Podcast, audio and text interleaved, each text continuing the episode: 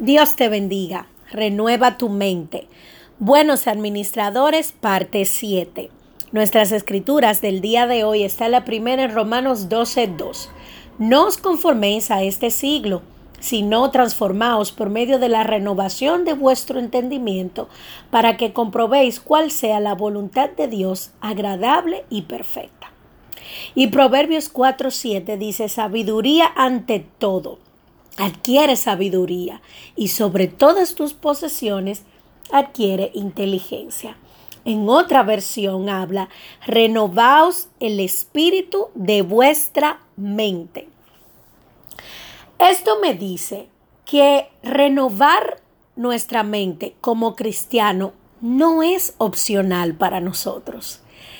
Muchas veces nos enfocamos solamente en el no matarás, no robarás, no fornicarás, no adulterarás. Y todos estos son pecados de los que el Señor nos advierte para que nos mantengamos alejados, porque son pecados que acarrean consecuencias que somos nosotros mismos que la vamos a cosechar. Y el Señor quiere guardarnos de las consecuencias del pecado, no del castigo que Él nos da, no. El pecado acarrea por sí mismo su consecuencia. Pero también hay otras instrucciones que el Señor nos da. Y esta de renovar nuestra mente es una de ellas.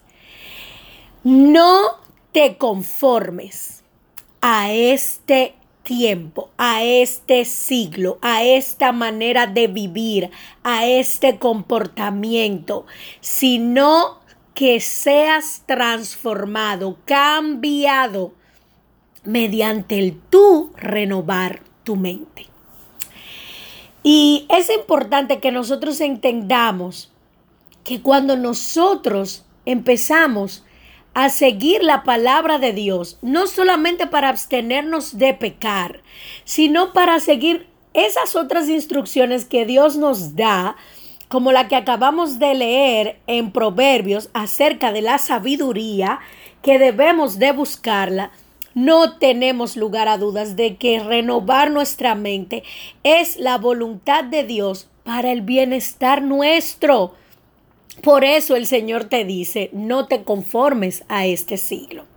Y en estos últimos dos días hemos estado identificando fortalezas que hay en nuestra mente para evitar que nosotros tengamos nuevos pensamientos y ayer dejamos de tarea que buscáramos esos versículos que servirían como cincel y martillo para derribar esas fortalezas que nos estaban deteniendo.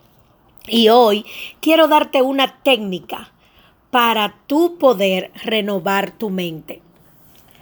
Con esas fortalezas que has identificado, las cuales debes estar consciente de que están allí y debes de estar consciente de que a ti te toca derribarlas, vamos a hacerlo mediante tres pasos que comienzan con R.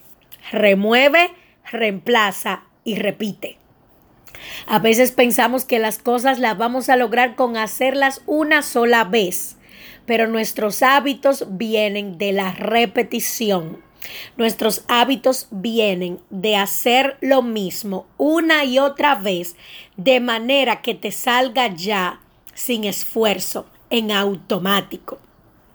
Entonces, esos pensamientos que hemos identificado, tenemos que ser perseverantes en derribarlos. Recuerda, remueve, reemplaza y repite. Remueve los pensamientos contrarios, reemplázalo con lo que dice la palabra acerca de ti y repite este ejercicio una y otra vez hasta que ya esas fortalezas estén totalmente derribadas. Y hasta que no quede ahí, mira, ni un chin de arena ni de cemento, porque tu mente está totalmente limpia de todo pensamiento y de toda idea que se levanta contra la verdad de Cristo.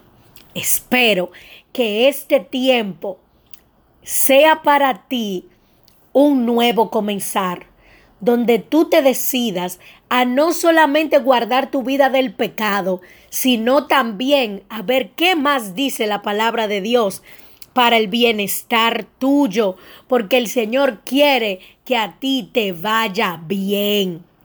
Esa es la voluntad de Dios. Pero si nosotros no podemos renovar nuestra mente, no podremos comprobar cuál es la buena voluntad de Dios, agradable y perfecta. Oremos. Padre, en el nombre poderoso de Jesús.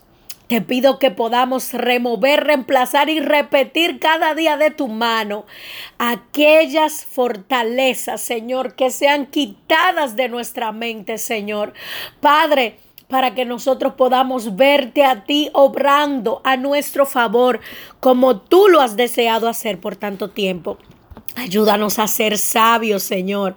Ayúdanos a buscar la sabiduría. Ayúdanos a dar la milla extra porque nos conviene, porque es tu deseo para nosotros, para que nos vaya bien. Gracias Señor, en el nombre poderoso de tu Hijo Jesús. Amén y amén. Dios te bendiga grandemente. Espero que esta palabra haya sido de edificación. Se despide de ti tu hermana Arlene. Y mañana vamos a hablar de administrar la lengua. Prepárense.